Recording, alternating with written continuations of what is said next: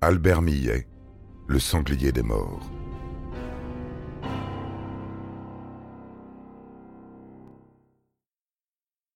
Millet obtient sa libération conditionnelle et sort le 10 juillet 1973, après 19 ans de prison. Il épouse Fernande en août. Il a 44 ans, elle 41. Personne ne comprend ses choix, mais pour elle, le passé d'Albert ne compte pas. Il a changé. Chaque mois, il devra pointer au commissariat de police de hier. Au village, on le surnomme Pierrot le Fou, en référence à Pierre Loutrel, membre du gang des tractions dans les années 1940, qui mitraillait à tout va. Fernande, elle, l'a toujours appelé Albert.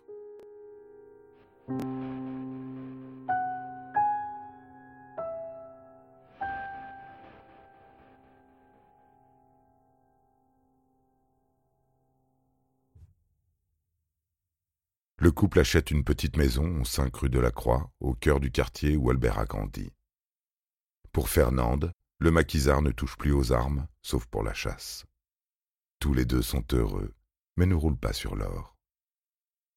Avec son passé, Albert a du mal à trouver du travail. Il obtient quelques gâches, débarrasse la terrasse d'un café, tond un jardin, nettoie un meuble et s'occupe du chien, mais cela ne nourrit pas un homme. Alors Fernande cumule deux emplois. Après son travail d'aide-soignante à l'hôpital côtier, elle fait des ménages. Albert pourrait s'occuper de la maison, mais c'est un homme. Les tâches ménagères, c'est aussi Fernande qui s'y colle. Alors le soir, quand Albert réclame ses faveurs, elle est parfois trop fatiguée pour y répondre. Et ça, il ne le tolère pas. Monsieur a des besoins, ils sont grands, et ne souffrent d'aucun délai. Le pire, c'est lorsque Fernande est en retard. Dès que l'heure passe d'une minute, Albert sort Myrtille, la chienne de Nande, et part à sa recherche dans les rues de hier. Les années s'égrènent et au bout de cinq ans, la jalousie maladive d'Albert le ronge. Il est persuadé que sa femme le trompe. Il se confie à son coiffeur et ami, Michel Tolota. Elle a forcément quelqu'un d'autre. Elle se teint les cheveux et porte un maillot de deux pièces. Aux portes des années 1980, Michel tente de raisonner Albert. Mais non, Pierrot. Fernande a 45 ans, elle se colore les cheveux pour cacher ceux qui sont blancs, et pour le maillot, il y en a même qui n'en portent pas du tout. Fernande l'aime, Albert se fait des films.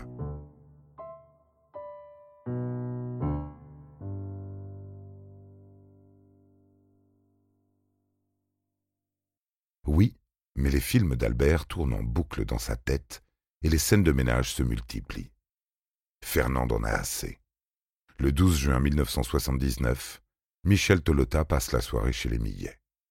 Il vient coiffer Fernande et fait une coupe à Albert. Michel trouve Fernande éteinte ce soir-là. Elle sourit moins que d'habitude. Il sent qu'elle est tendue. Michel s'éclipse après le repas vers 22 heures. Il ignore que la femme a l'intention de rompre avec Albert. Elle ne veut plus entretenir un mari possessif et jaloux qui ne fait rien de ses journées. Mais elle tient encore à lui et le sait démuni. Elle le laisse dormir sur le canapé ce soir-là et lui fait un chèque de vingt mille francs, environ trois mille euros. C'est une grosse somme pour l'époque, toutes ses économies, pour qu'il prenne un nouveau départ, pense-t-elle. Mais pendant qu'elle est couchée dans son lit, Albert rumine sur le sofa. Il se sent doublement humilié, abandonné. Sa femme le trompe. Sa femme le quitte. Sa femme lui jette de l'argent au visage. Sa femme. Albert tourne en rond. Il ne veut pas y croire. À cinq heures du matin, il entre dans la chambre conjugale. Fernande dort tel un ange. Il caresse son visage des yeux et la poignarde en plein cœur avec une dague. Sa robe de satin s'imbibe de rouge. Elle le quitte en restant là. L'ange s'envole.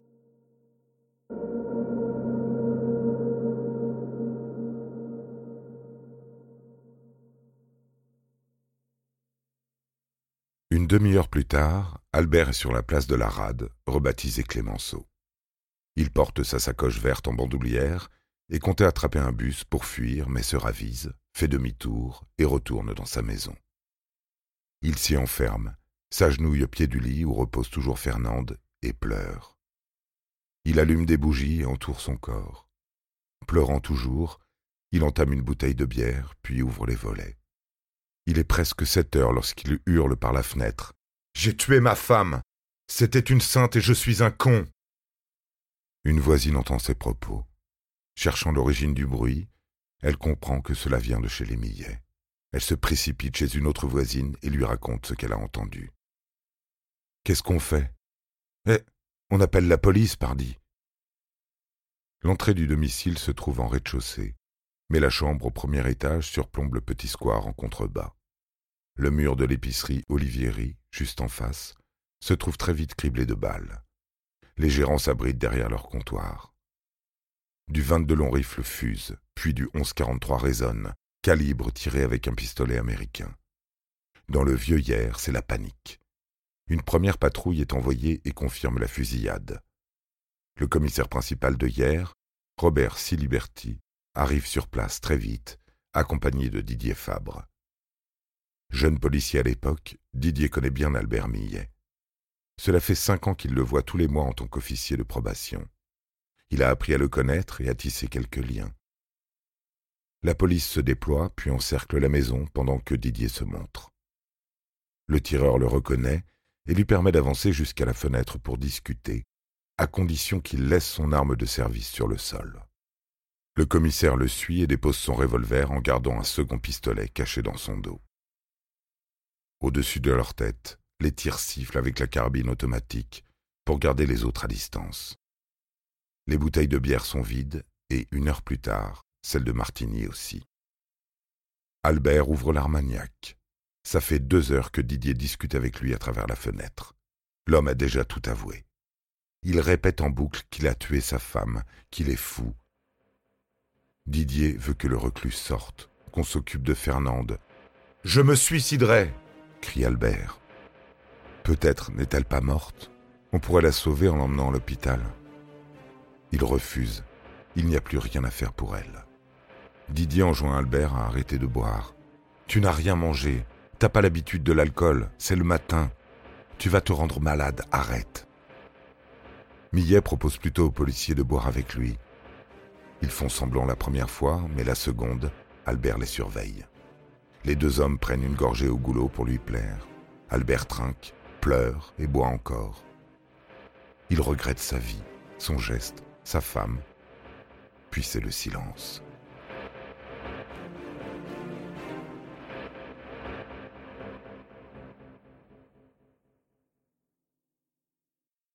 Tous retiennent leur souffle lorsqu'une pluie d'objets tombe sur le square.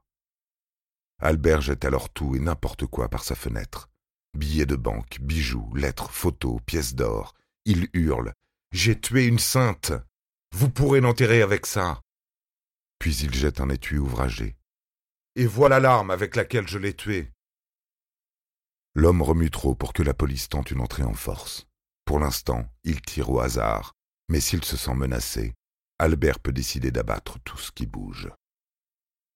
Si Liberty donne l'ordre d'appeler le GIPN. Le groupe d'intervention se met en place vers onze heures. C'est le commissaire Georges Nguyen Van Locke, surnommé le Chinois, qui dirige l'équipe. Dans l'intervalle, Albert réclame son avocat, puis son ami Tolota, puis un autre ami, René Palmieri. On court chercher Michel. Dépêche-toi, Pierrot fait fort chabrol là-haut au château.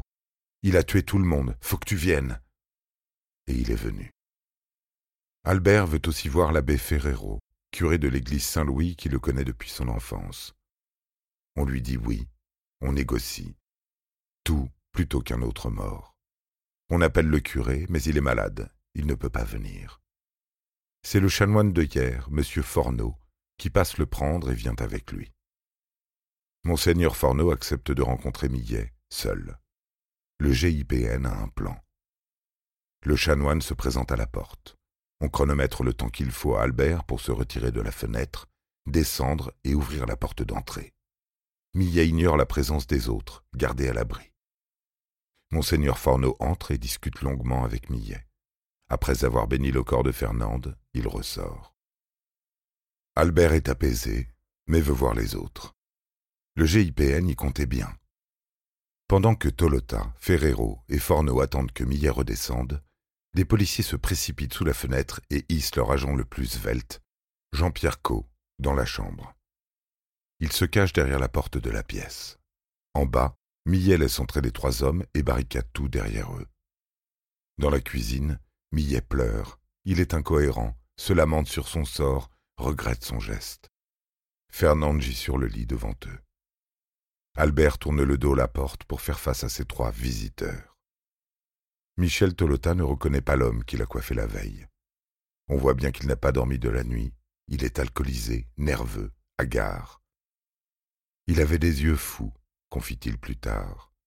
Il tente de le faire sortir, de le convaincre de se rendre. Encore une fois, Albert menace de se suicider. Alors monseigneur Forneau lui dit qu'il n'y a plus qu'une seule chose à faire, s'en remettre à la Sainte Vierge. Millet doit prier. Il se met à genoux, conserve son fusil dans une main et prend le chapelet que lui tend le chanoine dans l'autre. Jean-Pierre Cot profite de cet instant pour sortir de sa cachette et ceinturer le tireur par derrière. Il le happe dans la chambre. Les deux hommes s'empoignent, toujours armés, Millet tire. Le coup atteint le plafond, mais en bas, les collègues de l'agent Co l'ont entendu. Fabre et Siliberti se hissent par la fenêtre pendant que le GIPN défonce la porte d'entrée. Les trois visiteurs s'abritent comme ils peuvent dans la cuisine. L'inspecteur Fabre se jette dans la mêlée. L'agent Co crie Le flingue Le flingue Il veut absolument éviter qu'un tir accidentel blesse quelqu'un. Fabre écrase le poignet qui tient l'arme tout en gardant Millet en joue. Albert le provoque en pleurant. Vas-y, vas-y, tire. C'est ce que je veux. Meko se dégage, le maîtrise et le menotte. Pour les gens du village, le cauchemar est terminé. Pour la famille de Fernande, c'est le drame.